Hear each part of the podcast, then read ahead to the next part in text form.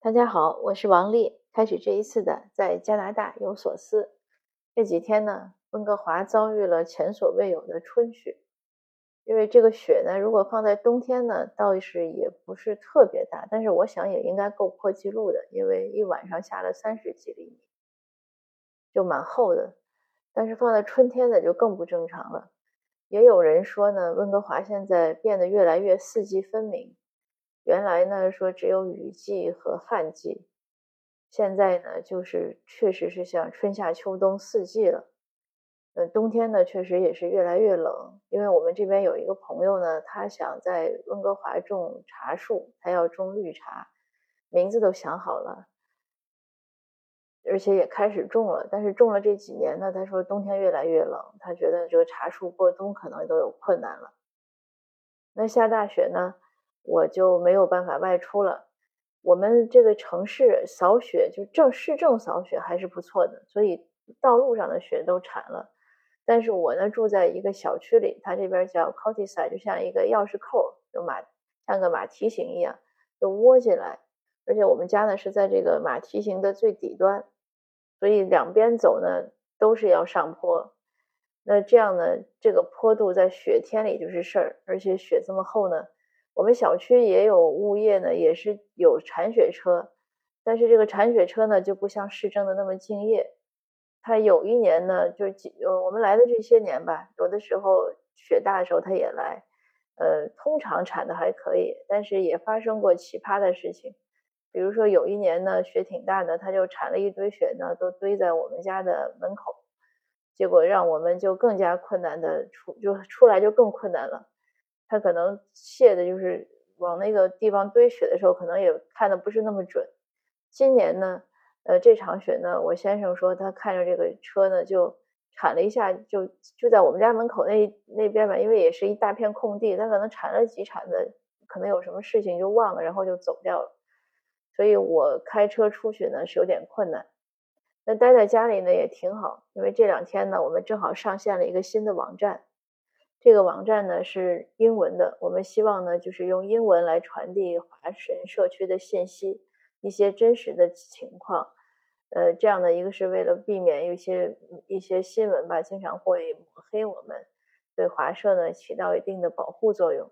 因为如果他说的不对，我们至少可以用英文发声，反正大家都用互联网，那我们也可以让声音有机会扩散出去。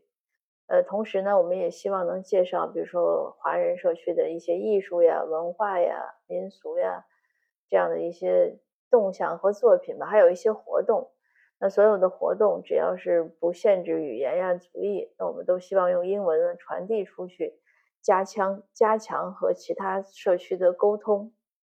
这个英文媒体呢，应该是这些年来吧，母语以中文为为母语的这样的一个。社区的应该不能说是唯一的，也差不多的英文媒体，因为我们有很多的中文媒体，不管是呃注册的还是自媒体，但是英文的呢很少。呃，华人社区呢就有一些有，就是也有英文，但是那些本身办那些媒体的人呢，他们本身也是可能是二代、三代或者很多代，他们本身的母语呢虽然他们是华裔，但是他们不说中文，所以还是会造成隔阂。那如果您在温哥华，那如果您在加拿大吧，如果您在加拿大，如果您喜欢用英文写作，也欢迎您给我们投稿。或者如果您看到什么好的、有趣的事情呀，或者一些现象，您觉得值得，呃，需要社区或者社会重视呢，也可以和我们联系。当然，也更欢迎您能投一些广告啊、赞助啊，因为媒体呢也是需要支持。我们现在呢都是义工。但是不可能所有的事情全部都是找志愿者完成，而且他志愿者呢，因为都是义工嘛，所以时间都很有限，所以很多事情呢做的也很慢。那这几天呢，我因为在家弄这个网站呢，也学到了不少技能，比如说怎么建设网站呀、上传呀，嗯，包括这个用社交就英文的社交媒体 Twitter 呀、Facebook 呀这些东西也都在学习，而且前天吧。本来我是想做一个，呃，就对网站的介绍和宣传的一个推广的小册子。那我找了几位年轻的志愿者呢，他们或者因为大白天的，人家或者在上班，或者在上学，还有一个生病在家的呢，他说他这个艺术细胞太差了，所以他觉得他做不了。那我一想，这个叫什么？一咬牙一横心，我说我自己去做吧，因为都有很多模板嘛，你无非是去摸索。我也去找了一个，选了一个模板吧，然后花了两个多小时还做出来，看起来还不错。我做好了之后，我马上发给那个说自己缺乏艺术细胞的年轻人，我说你看，偶像又励志了一下，让你知道什么叫活到老学到老。缺乏艺术细胞没关系，只要咱想做，咱都能学会。呃，这两天呢，基本上都是比较平稳吧。今天早晨呢，被惊魂了一下。今天早晨差点上当。呃，早晨我边做饭呢，边打开微信，就看到有一个微友不太熟，但是因为去年他在草坪音乐节呢出演过节目，那当然就帮过我们嘛。那他给我发微信，我就赶紧一看，就有求必应吧。他更就更应该去回应他嘛，因为他讲说他正在用另外一个设备登录他的微信账号，呃，需要有一个朋友的验证码，他问我的手机号，我就发给他了。然后一会儿他就说你把验证码给我，然后我打开我这个手手机的短信呢，确实也收到验证码了，可是验证码呢就是说这是你登录的那个验证码，不要转给别人。我当时一下子就清醒过来了，我想。呃，因为以前我的微信也出现过需要朋友验证，但是那是他们要在微信里收验证码，而不是手机。所以我还有发，因为他他用英文写，所以我用英文回他，我说你确定是要我的手机的验证码吗？他说是，我就想打微信电话回去给他，因为我没有他手机电话，可是他就挂掉了，因为我觉得这个不正常，因为正常的是应该接起来讲一下，而且我又想他如果要用。另外一个手机登录他的另外一个设备登录他的微信号，他现在这个微信号应该不不可以登录啊，他怎么能在微信里跟我讲话呢？所以我想这可能是个骗子，就可能他被盗号了，所以我就把他删了，没有再继续进行下去。但是后来呢，呃，我听另外一个朋友给我讲，他是被这个人骗到了，呃，但他骗到了呢，目前他也没有看到有其他的危险的状况，嗯。因为他的微信上也没有银行卡什么的，但他就是不想让这个骗子再利用他的微信账号去骗其他人，所以他就跟微信申请把他的账号先冻结了。那我就想结论呢，就是我们任何时候呢，这个短信收到的验证码都不应该给给任何人，不管他是什么借口。因为现在这个技术比较普及，骗子们呢也掌握了这一点。因为微信你可以拿手机登录，对吧？拿你的。手机电话登录，那这个就是一个呃陷阱。那除了这个小小的波澜之外呢，其他的还好。那这两天呢，我小孩去上班了。这个上班呢是带引号的，因为他们呢没有薪水，这是他们十二年级的一个功课，就是要求他去找一个公司，找一个真正运营的、是盈利为目的的这样的一个商家机构。去打工，但是不能拿薪水。他们要做够九十个还是多少个小时的工作，才算他们这个课程完成这个课程。那最早呢，我们当然也想到说麦当劳啊、肯德基，我给他这个建议。呃，去这种地方打工呢，两个目的。我当时想，一个是说小孩子呢，就是他真的动手去和，一个是动手，而且和社会接触，因为这样的前台卖东西，什么人都会遇到。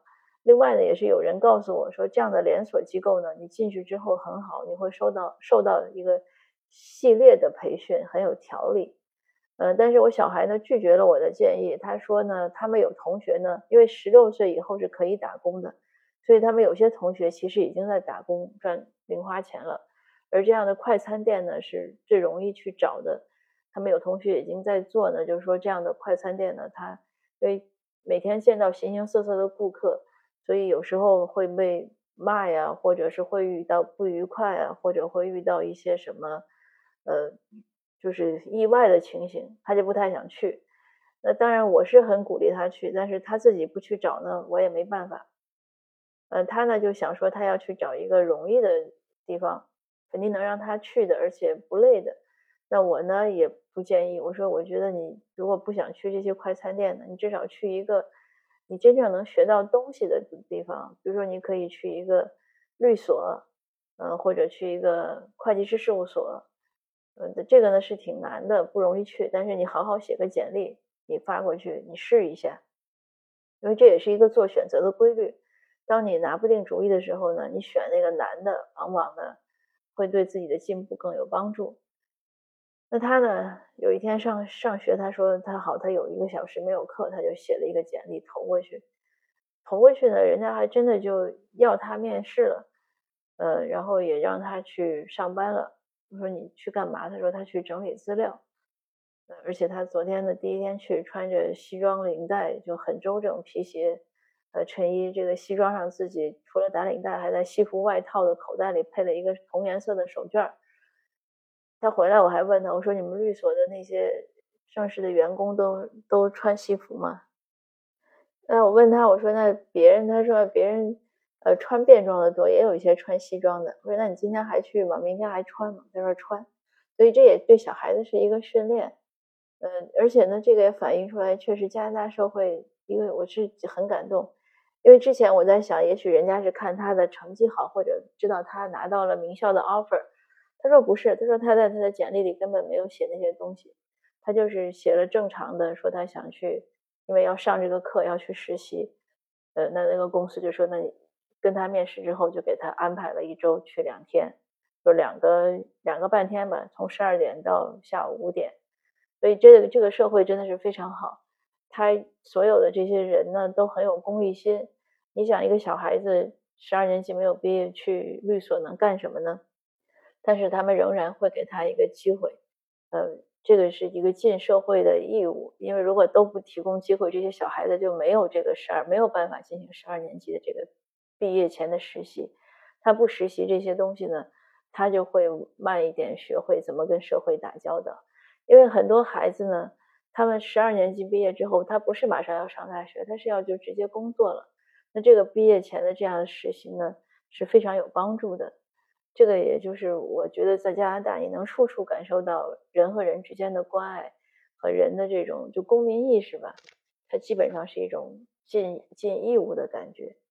呃，那今天的分享呢就到这儿，拉拉杂杂的讲了很多闲话，呃，也感谢您的收听，我们下次见。有什么问题呢？关于加拿大的生活啊、移民啊，呃，或者我们做的这些公益事情啊，呃，或者其他方面，您都可以留言给我，我也收到之后会回复，或者您在我们的听友群里啊什么留言都可以。